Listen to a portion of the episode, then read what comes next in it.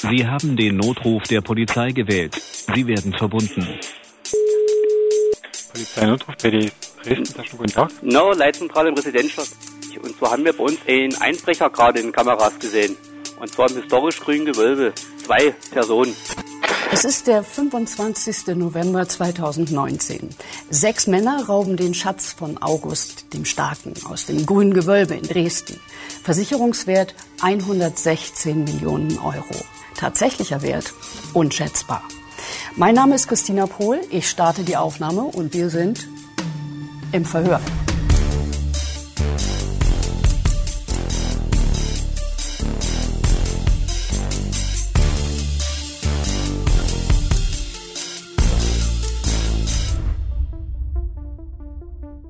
Damit hat so niemand gerechnet. Dreist legen die Räuber Straßenbeleuchtung vor dem grünen Gewölbe lahm, steigen mit Profiwerkzeug über ein Fenster ein und arbeiten sich mit Äxten zur Beute vor.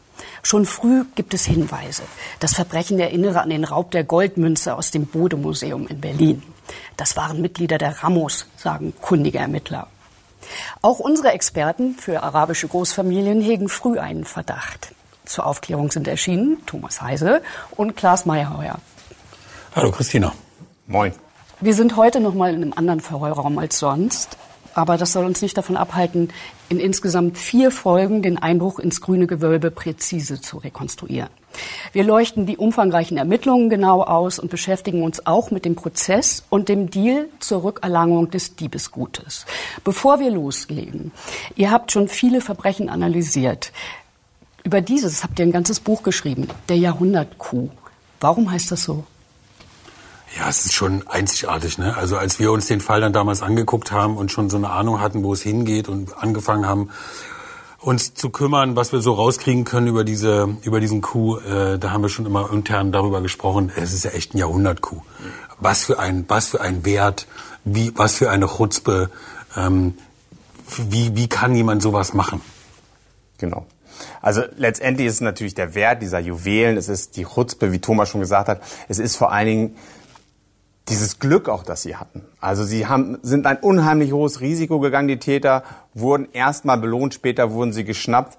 Aber so ein Ding so durchzuziehen, das erfordert wirklich extrem Mut, extreme Kaltschnäuzigkeit und deswegen haben wir das Ganze der Jahrhundertkuh genannt. Und man muss ja sagen, das wurde damals ja schon, es war sofort eine Weltgeschichte. Ja. Also weltweit ist berichtet worden. Mhm. So, also das ist, der Superlativ passt schon. Es ist ein Jahrhundertkuh. Aber was für Schmuckstücke sind da überhaupt abhanden gekommen? Was für ein Schatz ist das überhaupt? Wie muss man, muss man sich das vorstellen?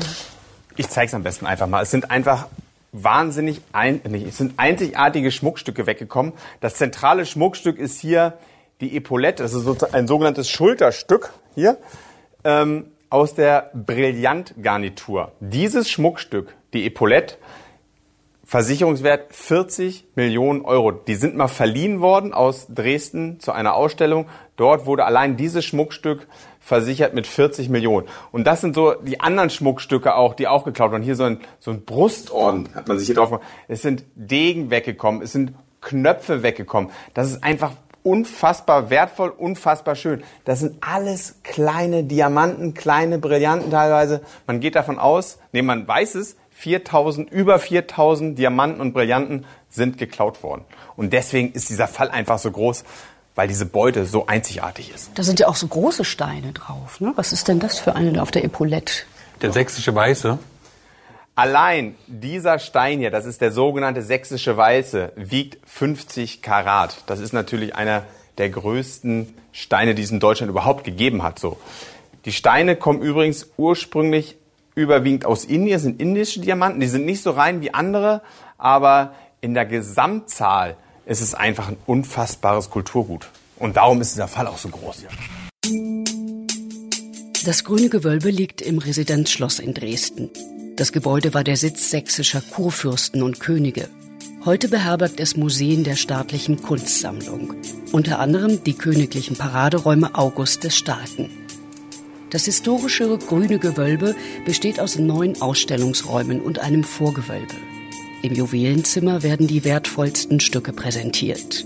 Dieser Prachtraum war auch das Ziel der Täter in der Nacht vom 25. November 2019.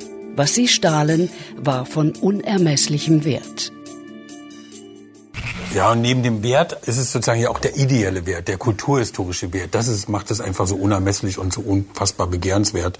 Offenbar ja dann auch für Diebe. Ähm, aber natürlich aber auch für wie Touristen. wird man denn sowas los? Das ist doch bekannt, die Steine, oder? Das ist doch wie ein bunter Hund, der Das wirst du, normalerweise wirst du das gar nicht los. Also es ist ja bei Kunstsachen meistens so, dass Kunstsachen nicht irgendwie auf dem freien Markt an irgendeinen Hehler verkauft werden. Guck mal hier, ich habe die Epaulette, willst du die haben? Kostet irgendwie 10 Millionen. Sondern ähm, entweder das ist zielgerichtet, also du, du gehst da rein, weil du jemand hast, der das haben will, einen Käufer. Oder aber du willst es irgendwie auseinanderbrechen und verwerten. Ja, also alle sagen, man kann es nicht verwerten, weil der Schliff ist ein alter Schliff. Irgendwie, glaube ich, Rosenschliff heißt der irgendwie. Das ist irgendwie nichts mehr wert. Man muss es modern schleifen. Dann geht aber so viel verloren. Also es gibt mehrere Indizien, dass es eine Auftragsarbeit gewesen ist. Dass vielleicht irgendein Sammler, irgendein Verrückter das haben wollte, möglicherweise einen Preis ausgelobt hat, wenn mir das holt, kriegt das. Dafür gibt es ein paar Anhaltspunkte. Vielleicht kommen wir im Laufe dieser vier Folgen nochmal darauf zu sprechen. Ich glaube, es war eine Auftragsarbeit und die Jungs, die sich das geholt haben, haben dann einfach, als die Vitrine einmal auf war, sich alles rausgeholt, was da war. So viel wollte der Sammler wahrscheinlich gar nicht haben. Aber diese Epaulette, glaube ich, war eine Auftragsarbeit. Lasst uns mal in die Geschichte einsteigen. Wir haben hier auf dem Tisch eine große Karte von der Dresdner Innenstadt, von äh, der Tatnacht. Es ist der 25.11. zwischen 1.40 Uhr und 3.45 Uhr. Zwei Wachmänner sind unterwegs. Da sind zwei kleine Figuren auf unserem Brett. Und die sind auf der Straße. Die haben, glaube ich, auch einen Hund dabei, wenn ich das richtig gesehen habe bei euch. Was machen die genau und was passiert da jetzt? Also man muss erstmal dazu sagen, diese Wachmänner sind nicht für das Schloss zuständig. Hier ist das Residenzschloss mit dem grünen Gewölbe.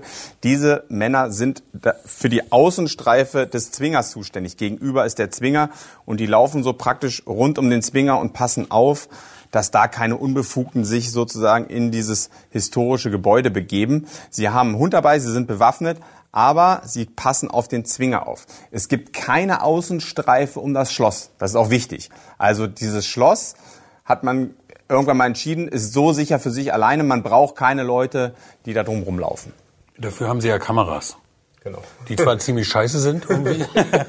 Und im Zweifelsfall auch nicht so richtig was zeigen, aber sie haben irgendwie Kameras. Das gucken wir uns gleich nochmal an. Jetzt gibt es irgendwie, wann kommt welches Auto? Wann fährt welches Auto vor? Also wann tauchen die Täter das erste Mal auf tatsächlich?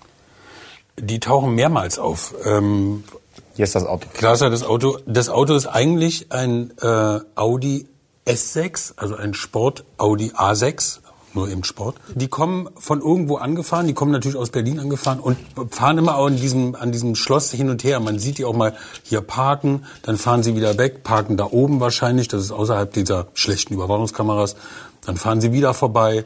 Also es ist relativ äh, gute Bewegung. Was man zu dem Audi noch sagen kann, also Audis werden sehr gerne von Kriminellen benutzt. Das hat den einfachen Hintergrund. Ein Audi lässt sich relativ einfach fahren. Also die sind, die halten sehr gut die Spur, die sind sehr schnell, haben einen großen Kofferraum und das ist für Kriminelle äh, sehr interessant und ganz viele Tätergruppen, auch holländische Geldautomatensprenger beispielsweise, nutzen immer Audis, weil man als ungelernter Fahrer trotzdem sehr schnell damit fahren kann, ohne Gefahr zu laufen, gleich im nächsten Graben oder an der nächsten Laterne zu landen. Du hast aber jetzt kein Audi-Deal, oder wie? Also, Nein, nein. Auf den Überwachungskameras rund um das grüne Gewölbe ist der Audi der Täter immer wieder deutlich zu erkennen. In dem Wagen sitzen sechs Männer. Vier von ihnen gehen irgendwann zur Mauer vor dem grünen Gewölbe. Dahinter befindet sich das Fenster, durch das sie später einsteigen werden. Zwei Täter bleiben im Audi und kundschaften die Umgegend aus. Die Qualität der fünf Überwachungskameras ist nicht gerade zeitgemäß, besonders in der Nacht. Ja, diese Kameras, vielleicht erklärt ihr mal, was man da genau drauf sieht, weil das sind offensichtlich keine HD-Kameras. Nee, die Kamera haben eine ziemlich lausige Qualität. Doch das sind HD-Kameras, äh, die draußen dran sind. Die, die drinnen sind, das sind keine HD-Kameras. Also die sind, die sind eigentlich gar nicht so schlecht. Aber die sind natürlich trotzdem, das ist ja nicht 4K. Also das ist jetzt kein Standard, den man irgendwie heute äh, haben sollte, wenn man irgendwie so ein Objekt bewacht wie das hier. Das ist schon ein bisschen krisselig, auch weil Das es ist nachts grisselig, ist, ne? aber wenn du natürlich, es ist natürlich immer retrograd, ne? Du guckst dir so einen Fall irgendwie im Nachhinein an und erkennst natürlich dann auf den Bildern ganz viel. Also wie die anhand dieser Kameras und dieser verschiedenen Kamerapositionen, die wir hier haben, hier unten ist zum Beispiel eine sehr schöne Kamera, die Kamera 335. Da sieht man, wie die Täter sozusagen auch immer wieder an dem Fenster, in das sie später einsteigen wollen, vorbeigehen. Sie gehen mal vorbei, sie checken die Lage. Und es gibt vor diesem, vor dieser Mauer, gibt so ein kleines Werbeschild. Das leuchtet auch die ganze Nacht. Dahinter treffen sie sich dann auch immer. Und es gibt auch eine, äh, eine Sequenz in den, in den Bildern. Da sind dann zwei, drei Leute dahinter, die haben dann auch schwere Taschen dabei, äh, die stellen die dann dahin. Und man muss eben immer dran denken, dass eben auf der gegenüberliegenden Fahrbahnseite ja diese Zwingerwache auch immer mal wieder durch die Gegend läuft. Und sehen die beiden Männer dann, Die was da geschieht? Die, Nein, Sie sehen natürlich nicht, was hinter der Mauer passiert. Sie sehen nicht, dass diese Täter sich an dem Fenster zu schaffen machen. Was Sie sehen, das sagen Sie jetzt später zumindest aus, Sie sehen die beiden dubiosen Figuren vor der Schinkelwache. Wahrscheinlich die beiden Aufpasser für die anderen Täter. So, die sehen Sie. Was sie aber nicht machen, ist beispielsweise mal die Polizei zu rufen und sagen, hier stehen irgendwie dubiose Typen rum. Selber haben sie nicht die Kompetenz oder das Recht, die zu kontrollieren, sagen, hier zeigen Sie mal einen Ausweis oder so. Das sind Warum nicht? Das sind Wachmänner. Also in Deutschland darf natürlich nicht jeder irgendwie jemand oder von jemandem verlangen, hier zeig mir mal deinen Ausweis. Das darf die Polizei, aber nicht ein privater Also die Sicherheitsdienst. dürften schon mal fragen, was machen sie eigentlich hier, oder? Ja, dann würde ich als Bürger sagen, das geht Sie gar nichts an. Sie sind nicht die Polizei. Also, ne? Es ist schon, es ist schon, also wenn man sich eben diese Überwachungsbilder anguckt und auch diese Zwingerstreife anguckt, ja, es ist retrograd ist das dann immer, na klar, ein bisschen einfacher. Ähm, aber offenbar ist es ja so, dass die beiden, die draußen waren und quasi die vier ja geguidet haben, also den vier gesagt haben, wann dürft ihr reingehen, wann, wann, wann, wann müsst ihr euch verstecken, die müssen ja auch diese Wachmänner gesehen haben. Das heißt, die Wachmänner machen auch mal Pause. Die haben hier, hier so einen kleinen Pausenraum. Ähm, hier ist der, der kleine Pausenraum. Im Zwinger. Im Zwinger. Da, da gehen die dann mal rein, dann kommen sie wieder raus, dann gehen sie mal wieder rein, dann gehen sie mal hier hinten rum. So. Und während die sozusagen weg sind, sind die hier vorne dabei, sich zu präparieren. Das Coole ist, Christina, hier oben, also hier in diesem Residenzschloss, hier oben ist die äh, Sicherheitsleitzentrale des Residenzschlosses. So. Das ist für die Sicherheitsarchitektur der wichtigste Ort letztendlich, weil da laufen alle Fäden zusammen. Das ist wie so, Thomas hat das, glaube ich, im Buch beschrieben als Generalstand. Wie im Krieg äh, werden da sozusagen, laufen dort die Informationen zusammen. Das ist so ein Raum, da sind ganz viele Monitore, dort laufen die Alarme auf, dort laufen die Kamerabilder auf sozusagen. Von dort wird als erstes bemerkt, wenn jemand in das Schloss eindringt sozusagen oder wenn jemand an den Vitrinen. Und sehen die das, was wir auch hier auf unserem iPad haben, die Überwachungskameras, oder Das- haben die noch mehr? Nein, das sehen die. Das sehen die. Das Problem ist nur, Sie müssten sozusagen das Bild der Kamera 335 erstens auf einen ihrer Monitore schalten und Sie müssten mal hingucken. Weil wenn Sie hingucken würden, dann würden Sie ja sehen, dass hier irgendwie vier Leute dahinter stehen, die Taschen dabei haben. So spätestens da, und da ist es irgendwie 4.22 Uhr, 4.23 Uhr, man sieht ganz deutlich, wie die sich hier bewegen. Und Was sind die das für Taschen? Das werden wahrscheinlich so Sporttaschen sein, mit dem, in dem sie ihre, ihr Einbruchswerkzeug, das sie brauchen. Sie hatten ja Äxte dabei, um später die Vitrinen zu zerhämmern. Sie hatten einen hydraulischen, äh, ein hydraulisches Werkzeug dabei, um, dieses, um das Fenster aufzudrücken. Dazu kommen wir später noch. Aber auf jeden Fall brauchten sie Werkzeug. Ich meine, man muss sich mal in diese, in diese Wachmänner reinversetzen. Die sitzen da in einer Leitzentrale, ganz viele Monitore. Es ist nachts. So. Die sind natürlich, so stelle ich es mir vor, in einer wahnsinnigen Routine drin. Die sind vielleicht einige von denen sind schon seit Jahren da. Nie, nie passiert was. Die sitzen den ganzen, die ganze Nacht da. Ich kann mir auch vorstellen, dass solche Leute auch mal einschlafen bei der Arbeit oder irgendwas. Nein, niemals. So, ne? Ähm, die rechnen natürlich innerlich nicht damit, dass sowas mal passiert. Ich glaube auch nicht, dass die jetzt wirklich acht Stunden lang auf die Monitore starren und jede Bewegung analysieren, die irgendwie da auf diesen, Moni äh, auf diesen Bildern zu sehen ist. So stelle ich mir das nicht vor. Man hat auch, wenn man jetzt dann ist, nach der Tat werden ja ganz viele Wachmänner auch befragt von der Polizei, also vernommen. So, und da kriegt man schon so einen Einblick, wie teilweise die auch strukturiert sind, wie schlecht qualifiziert die wei- teilweise sind, was es auch für Menschen sind, was da auch so intern passiert ist. Da werden irgendwie mal Schuhe geklaut, da sind irgendwelche Mitarbeiter, die beklauen ihre Kollegen und so. Das sind nicht die bestqualifiziertesten Wachmänner der Welt, die hoch bezahlt sind und on point die ganze Zeit aufmerksam sind. Die bewachen so einen Schatz. Bevor die überhaupt irgendwas bemerken, passiert noch was anderes.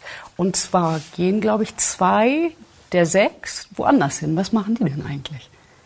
Es gibt hier oben an der Augustusbrücke, ähm, gibt es quasi, äh, klar, gibt es so einen Brückenkopf. Und genau da ist ähm, das sogenannte Pegelhaus. Äh, das heißt so, ähm, das ist einfach gemauert, der gemauerte Brückenkopf. Ähm, das ist eine Räumlichkeit, wo, wenn du davor stehst, denkst du irgendwie, ja, okay, ist irgendwas drin, keine Ahnung, was zur Brücke gehört, irgendwelche, irgendwelcher Scheiß. Wird So. der Pegelstand der Elbe da auch gemessen? Oder? Genau. Der, der wird Unter da gemessen. anderem. Deswegen heißt es Pegelhaus, genau. Und ähm, zwei, da gibt's ja keine Überwachungsbilder. Also man weiß sozusagen nur aus dem, was dann später passiert, was da was da geschehen ist. Äh, zwei von den ähm, Tatverdächtigen oder zwei von den Tätern gehen dahin, kommen da irgendwie rein, wie auch immer, ähm, haben Töpfe dabei, füllen in die Töpfe Benzin. Was für Töpfe? Einfach so Aluminiumtöpfe. Okay. Ganz billige Aluminiumtöpfe, die sie da hinstellen. Weil in diesem Pegelhaus sind zwei, äh, sind mehrere große Schaltschränke. Und ähm, wir haben da unterschiedliche äh, Thesen, äh, warum, aber ich, ich sage jetzt mal den einen Schaltschrank. Also sie, sie, sie klettern da rein und stellen unter diesen Schaltschrank, das ist so ein, so ein, so ein, so ein großes Teil, du siehst wieder so die Kabel äh, unten reingehen. Ich habe mir das neulich auch nochmal angeguckt ähm, und wir, es gibt ja auch Bilder von vorher, die wir, die wir kennen. Also da gehen die Kabel rein und da stellen sie einen Topf drunter und zünden das Benzin an. Und dann gibt's noch einen zweiten Kabelstrang. Genau. Und dann stellen Sie einen zweiten Aluminiumtopf unter einen Kabelstrang, unter, also konkret unter ein schwarzes Kabel und auf diesem Kabel sind so Telefonzeichen drauf. Genau. Und diese beiden Töpfe zünden Sie an. Meine These ist, dass Sie konkret die Telefonleitung des Schlosses kappen wollten.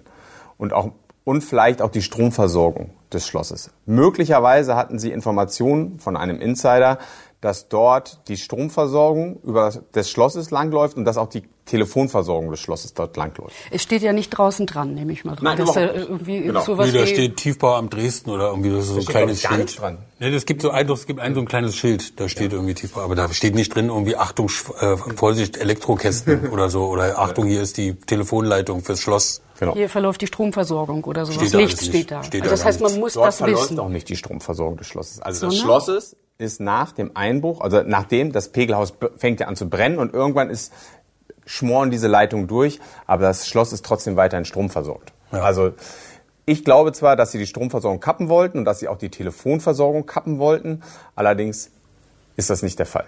Das war damals eine Baustelle. Keine Ahnung, also es gibt ja so verschiedene Thesen, wie sind die darauf gekommen, dass da eben diese Strom, vielleicht stand da mal die Tür offen. Äh, Weil die Bauarbeiter da irgendwie rein und rausgegangen sind, weil sie irgendwas, keine Ahnung, irgendwelche Sicherungen mal gezogen haben oder so, damit kein Strom an der Baustelle an. Weil die ganze Augustusbrücke war eine riesengroße Baustelle. Konnte man auch nicht mit dem Auto rüberfahren, standen überall Das so ist Barken. diese berühmte Brücke, die man kennt von Dresden. genau. ne? Also die Dresdner Brücke aus der Stadt an Ja, wenn du, ne? genau, wenn du da drauf stehst und äh, guckst hier drüben dir dieses Stadtensemble an, da fällt dir echt die Kinnlade runter, weil das einfach so schön ist, Mhm. muss man sagen. Genau, also irgendwann brennt dieses Pegelhaus, die beiden Typen, dann ist, dann geht es wieder so zurück und dann fällt irgendwann die Straßenbeleuchtung aus. Meine These ist, das war für Sie, jetzt denken Sie, die Stromversorgung ist gekappt, wahrscheinlich sind die Monitore, die Alarme sind ausgeschaltet, glaube ich, auch die Stromversorgung ist ausgeschaltet, denken die Täter, das ist das Startsignal, reinzugehen. Ja. Okay, ich habe mir das dann notiert. 4.56 Uhr geht die Straßenbeleuchtung aus. Jetzt um 4.56 Uhr und 10 Sekunden fährt der Audi, der Tat-Audi, fährt sozusagen hier vom Theaterplatz zum Residenzschloss und dreht und parkt.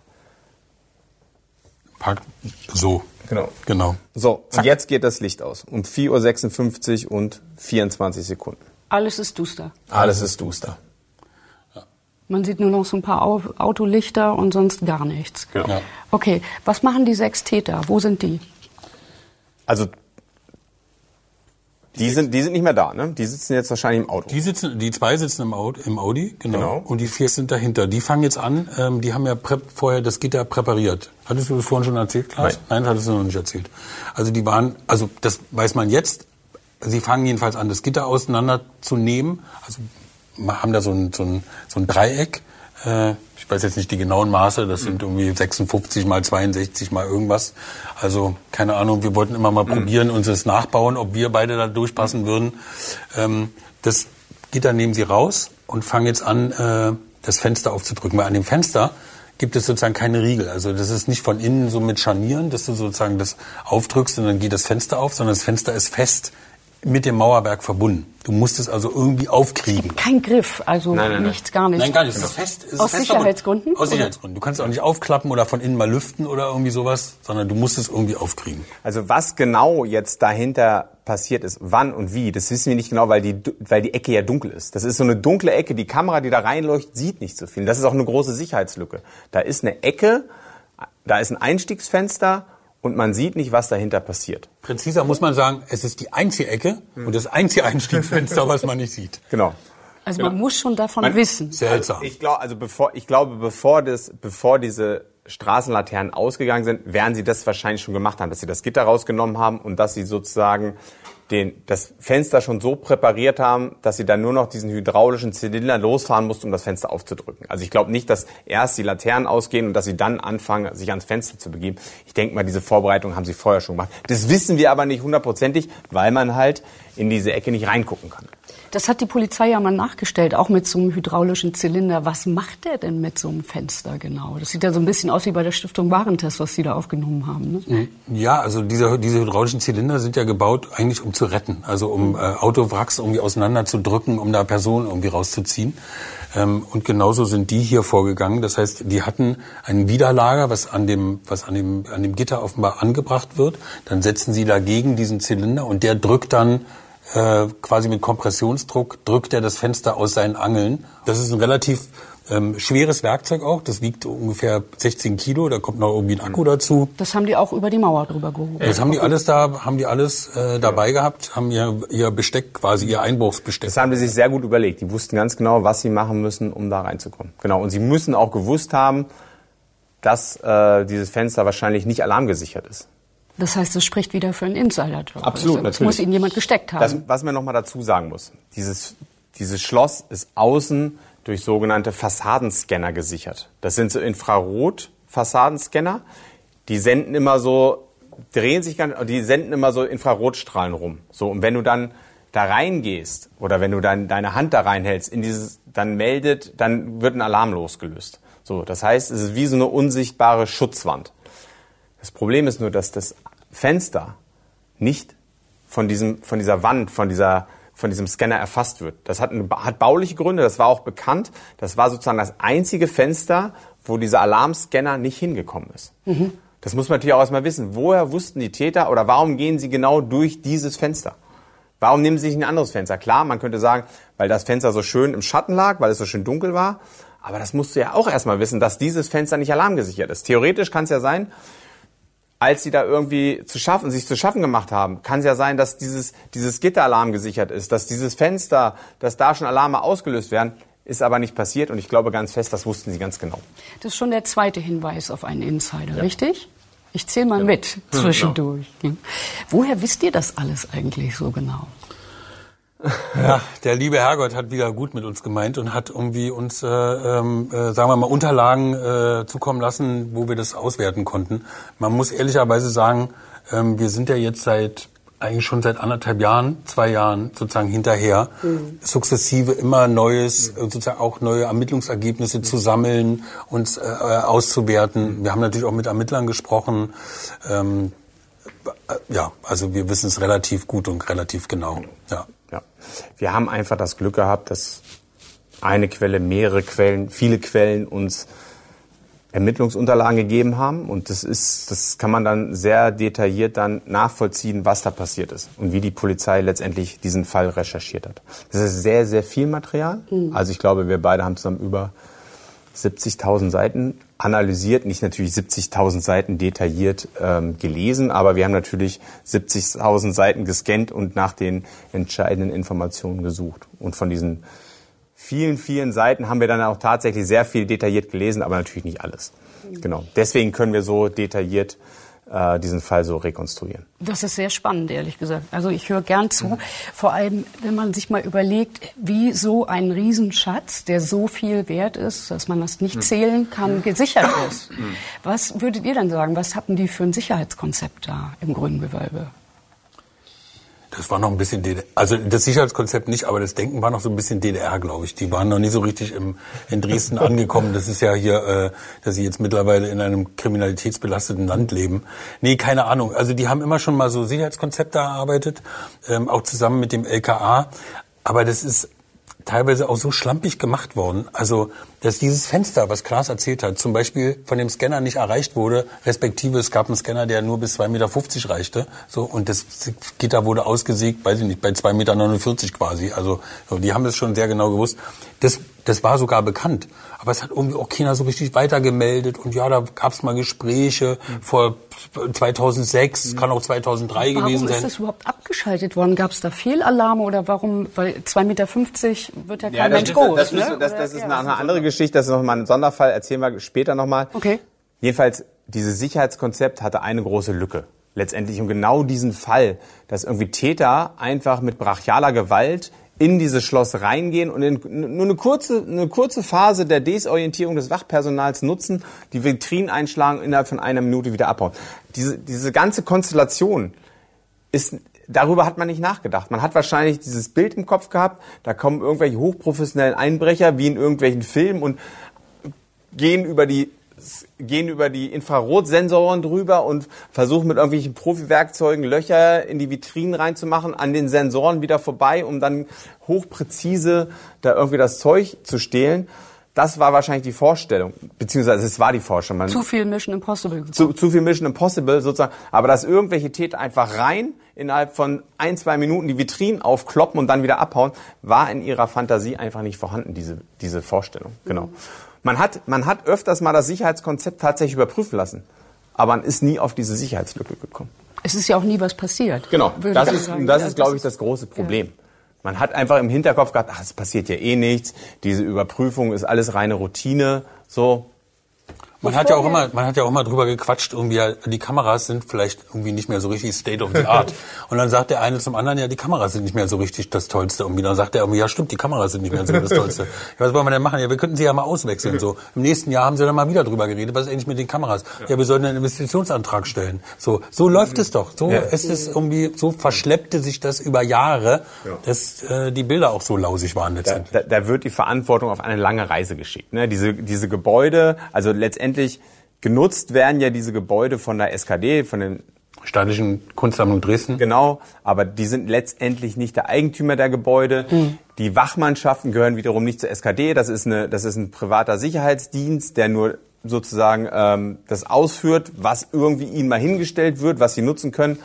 Wie gesagt, der eine sagt, der ist schuld, der andere sagt, der ist schuld. So, die Verantwortung wird auf eine lange Reise geschickt. Genau.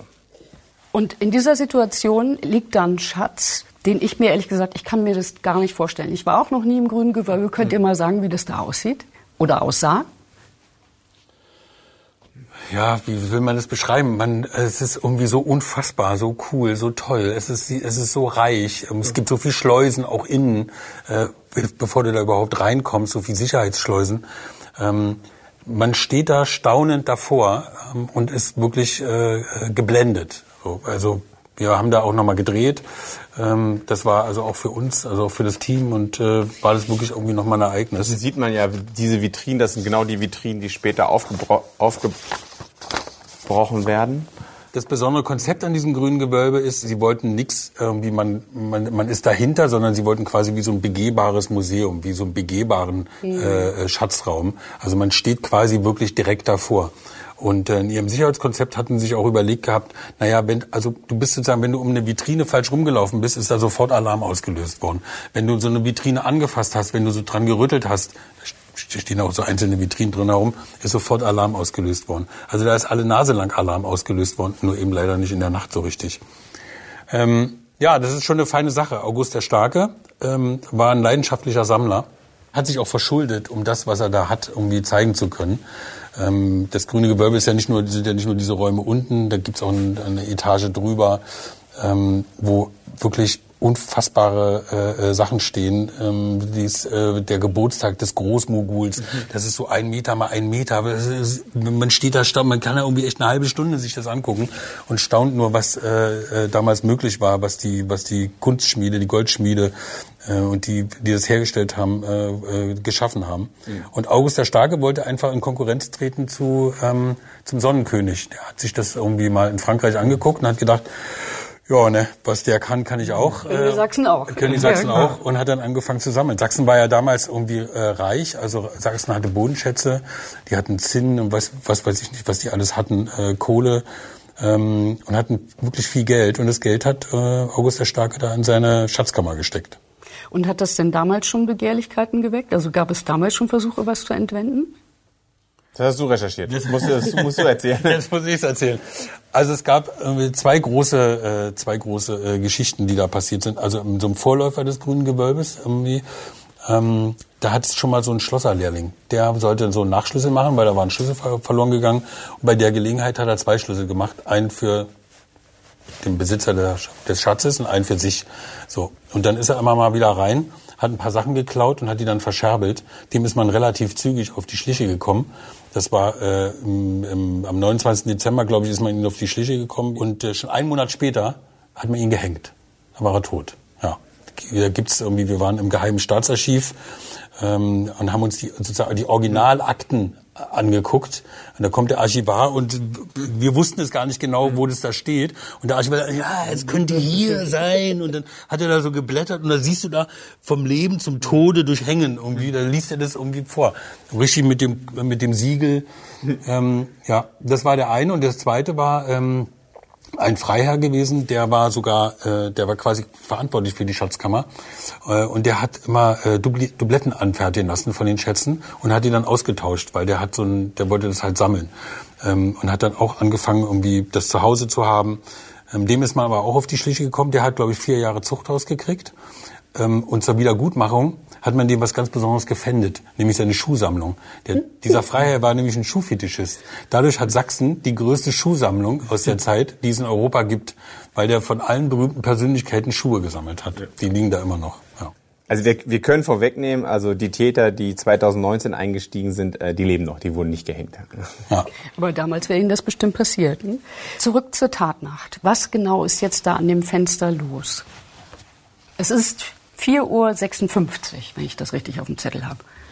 Also wie es sich anhand der Bilder rekonstruieren lässt, ist es einfach so, dass die Straßenlaternen ausfallen und dann relativ zügig zwei Täter in das grüne Gewölbe einsteigen, in den sogenannten Preziosensaal.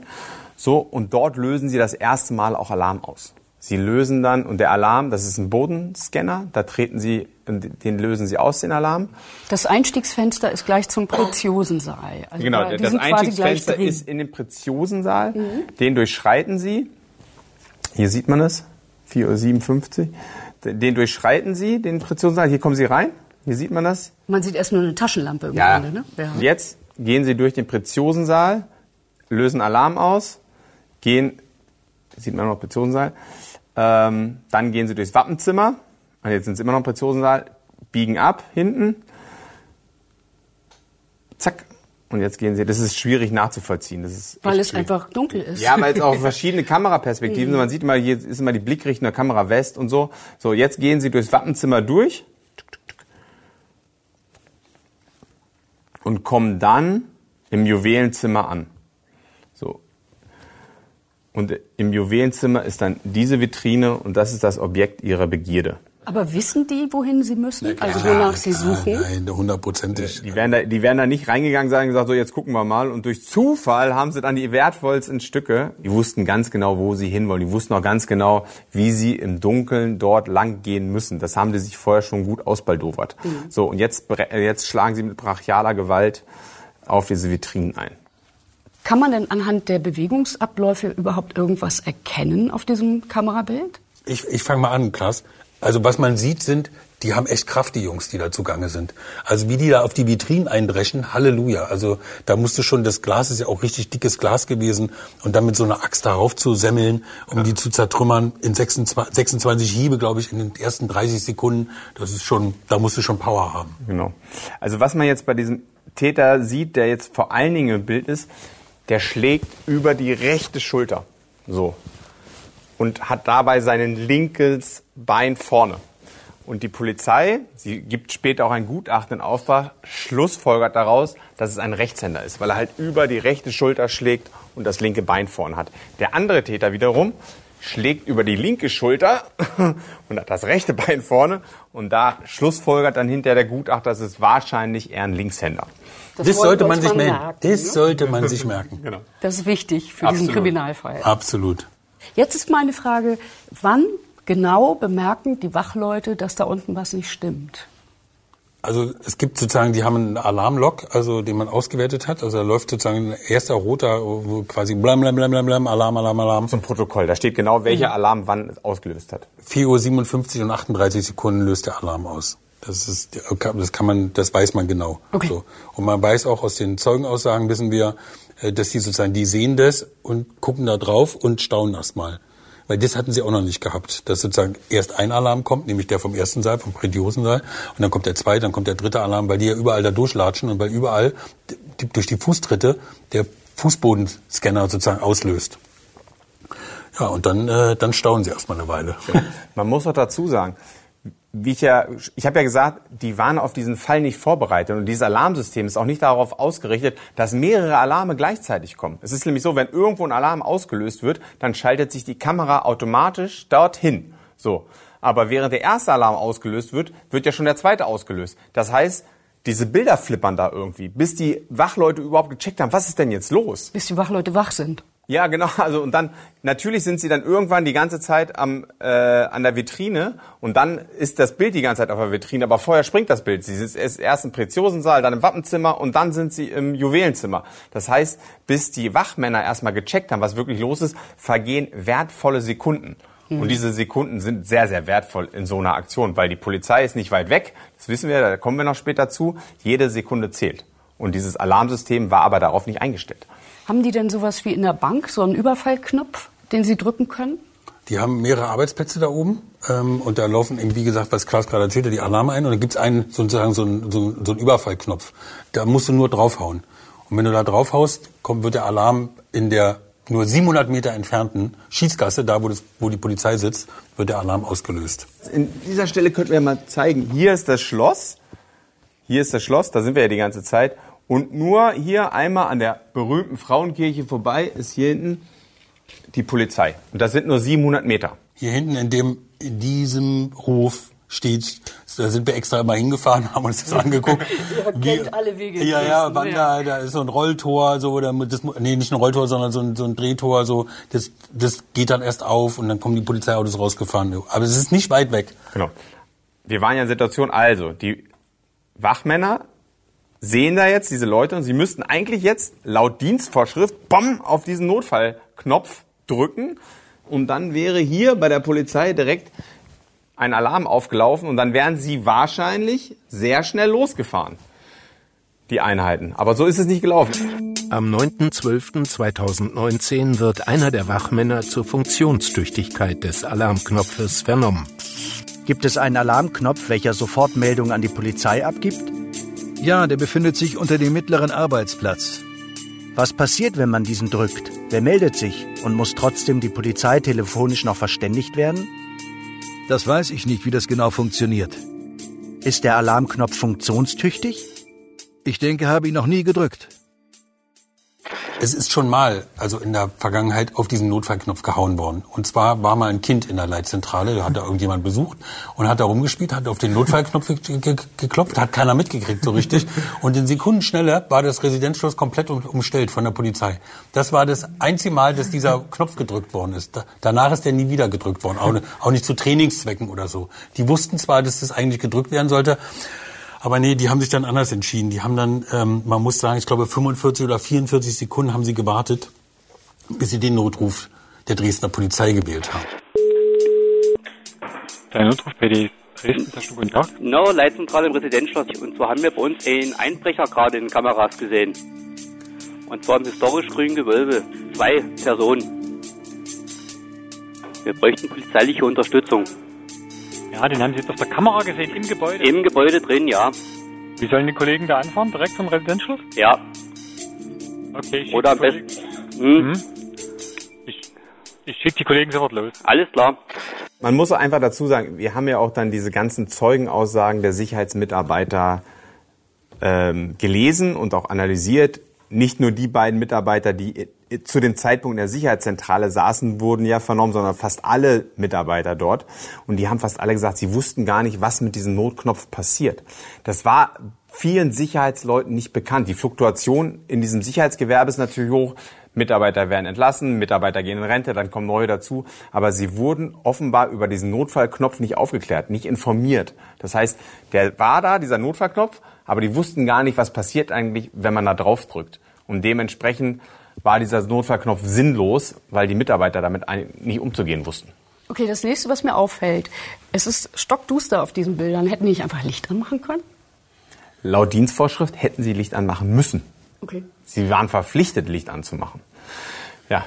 Später haben sie ausgesagt, sie haben kein Licht angemacht, um denen das zu erschweren. Dass sie damit, sie nicht, damit sie nicht so genau sehen, was sie denn auch klauen.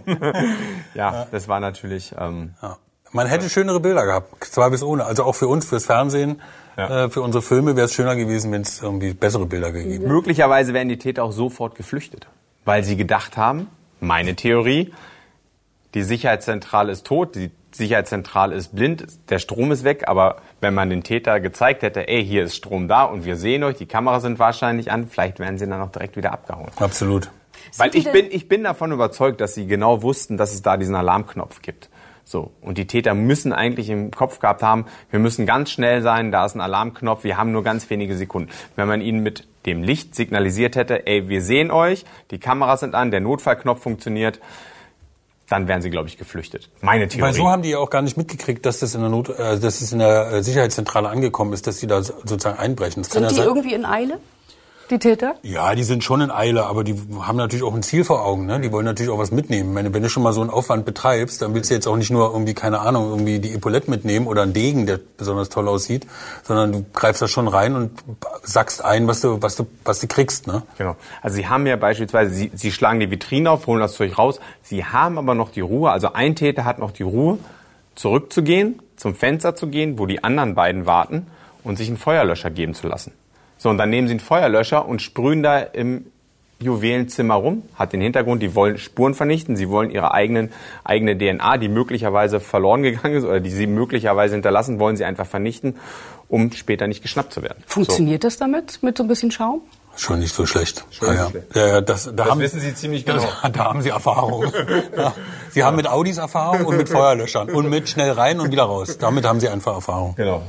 Klar, die wollen natürlich keine null DNA da irgendwie hinterlassen und auch keine, ich meine, die werden Handschuhe angehabt haben. Aber das, das Entscheidende ist ja, dass du sozusagen, dass du keine DNA verlierst, keine, keine Hautpartikel oder sonst was. Und wenn du dieses, das ist quasi wie so versiegeln. Wenn du dieses Feuerlöscherpulver da drüber sp- sprühst, bläst, dann ist das wie versiegeln.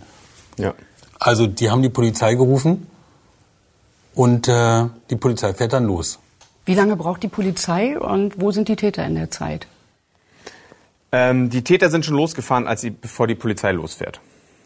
Also die Täter, hier sieht man es auf dem iPad, also die Täter sprühen Feuerlöschschaum, rennen äh, steigen aus dem Einstiegsfenster, dann ist es das Ausstiegsfenster, steigen aus dem Schloss aus, über, über, äh, überspringen die Mauer, steigen in den Audi und rauschen davon. Genau. Und in der Zeit, in der sie hier über, übrigens über die Augustusbrücke abhauen, fährt die Polizei dann hier an der Kibihari-Gasse. ja, erstmal fahren sie an der Frauenkirche vorbei. Jeder kennt ja die Frauenkirche. Und dann fahren sie hier am Fürstenzug vorbei. Und hier zwischen Schloss und Hofkirche gibt es eine kleine Gasse. Und dann kommen sie hier zum Tatort. Genau, wo die beiden Wachmänner übrigens, das müssen wir auch noch dazu sagen, die beiden Wachmänner, Die mit den Hunden. die mit den Hunden wurden aus der Sicherheitszentrale alarmiert und die sind dann rausgekommen und haben die beiden und haben die Täter noch gesehen, wie sie die Beute einladen. Also die Wachmänner vom Zwinger kommen raus, sehen, wie die Täter die Beute einladen. Bewaffnete Wachmänner. Warum schießen die nicht? Ah, Ich glaube, ähm, Ja, da sind sie nicht für ausgebildet und sie dürfen es eigentlich auch nicht. Auf die Reifen schießen? Ja. Dafür, sie sind dafür nicht ausgebildet. Wir, ich, ich hätte geschossen. Du, Klaas? Ich weiß es. Komm, nicht. auf- ja, es ist ganz schwierig zu sagen. Ich meine, sie sind, sie haben die Waffen zur Eigensicherung. So. Sie haben die Waffen zur Eigensicherung, um sich zu verteidigen, falls sie angegriffen werden. Sie haben die Waffen nicht bekommen, damit sie auf Reifen schießen und da Wild West in Dresden spielen. Also man muss ja auch mal davon ausgehen, wenn sie schießen, das ist Kopfsteinpflaster. Von da aus kann die Kugel abprallen, trifft irgendeinen Unbeteiligten, der durch Zufall da langläuft. Ist so nicht vorgesehen, dass Wachmänner, private Wachmänner schießen. Und im Auch Ernst? Polizisten hätten in der Situation nicht geschossen, glaube ich nicht. Ja, und im Ernst ist es ja so, ich meine, man hat ja auch Angst. Also wenn man da Wachmann ist, hat man ja auch Angst. Man kriegt Mindestlohn, ne, irgendwie 12,30 Euro und Damals sieht, auch schon? und sieht, ja, keine Ahnung, und, und sieht aber, dass da irgendwie halt sozusagen wirklich mehrere Männer äh, zugange sind. Wer sagt denen, dass die nicht auch bewaffnet sind? Die hätten ja auch zurückschießen können. Wir wissen ja auch aus späteren Protokollen, dass da was gefunden wurde in dem Genau. Auto. Wir deuten das nur mal an. Ne? Genau. Ja. Später wurde in dem Auto eine Waffe, eine Waffe gefunden, ein Revolver. Dazu wurde noch ein Schalldämpfer gefunden und ein Magazin für eine, zweit, für eine zweite Waffe. Das heißt, ich gehe davon aus, oder wir gehen davon aus, die Täter waren bewaffnet. Und die hätten sich möglicherweise ihre Flucht auch freigeschossen. Warum haben sie Waffen im Auto? Absolut. Ja. Um sie im Bedarfsfall einzusetzen. ja. Bevor ich in den Knast gehe, schieße ich. So ist, glaube ich, so ist, glaube ich, die Mentalität dieser Männer. So. Die, die haben jedenfalls Angst. Es ist dunkel und der eine steht dann unter, unter der einzelnen Laterne, die noch brennt. Der hat mehr Angst als Vaterlandsliebe, holt immerhin noch sein Handy raus und filmt dann die, äh, die Gangster, als sie sozusagen losfahren. Was sieht man darauf? So gut wie nichts, weil das alles so verwackelt ist und dann macht er noch den Zoom so ein bisschen und so. Also du erkennst weder die Automarke noch erkennst du das Kennzeichen. Ähm, der zweite Wachmann, der ist ein, später ein ganz guter Zeuge, weil der hatte als sein Traumauto immer ein Audi. So, und der hat den sofort erkannt. Der hat gesagt, es war hundertprozentig ein A6. Es war dann ein S6, also die Sportvariante. Aber da hatte man irgendwie echt einen guten Zeugen. So, man muss jetzt nochmal... Nee, wir müssen einen, einen. Hinweis noch geben, lieber Zuschauer. Ähm, dieses Video, das der Wachmann jetzt äh, gefilmt hat, das werden Sie jetzt nicht sehen, weil wir haben es nicht. Das ist eins der ganz Wir haben- haben's noch nicht. Also die, wenn, falls irgendeine Quelle es noch gibt da draußen, Bitte äh, melden. Bitte melden. Ja. Wir hätten gerne dieses Video, wie dieser Audi davonfährt. Dieses Video haben wir leider nicht. Wir haben viele Videos, aber das leider nicht. Okay, ich mache jetzt an dieser Stelle Nee, warte mal. Ja. Die, die, fahren hier rüber und man muss sagen, als die sozusagen hier um die Ecke biegen, ähm, verpassen sie die um genau 100 Sekunden. Man Das- weiß es um genau 100 Sekunden. Und da ist die Frage, wenn die Wachleute den Alarmknopf gedrückt hätten, wäre die Polizei früher da gewesen? Wären die sich noch begegnet? Da, das ist quasi, also sie wären, wir haben nochmal extra nachgerechnet, jetzt auch nochmal vor dem Podcast. Sie hätten sie um so 94, 96 Sekunden. Das heißt, wir reden über sechs Sekunden. Das heißt, da die ja auch noch hier hinten um die Ecke fahren können, es kann sein, dass sie die Rücklichter von dem Auto gesehen hätten, wie der da über die Augustusbrücke abhaut. Theoretisch könnten Sie die gesehen haben, als sie hier auf die Augustusbrücke gefahren sind. Also theoretisch ist die Polizei hätte hier sein können, die, das erst das Fluchtwagen, der Fluchtwagen da. Man muss dazu sagen, wäre die Polizei denen dann direkt nachgefahren, weil du fährst ja eigentlich immer erstmal zum Tatort. So. Auf der anderen Seite, es waren zwei Polizeiautos. Ja, war- wir, uns fehlt jetzt ein Auto. vielleicht vielleicht, vielleicht wäre ein Polizeiauto denen direkt nachgefahren, weil natürlich, das muss man auch dazu sagen, hat Thomas ja schon gesagt, die Augustusbrücke war eigentlich gesperrt. Das war eine Baustelle.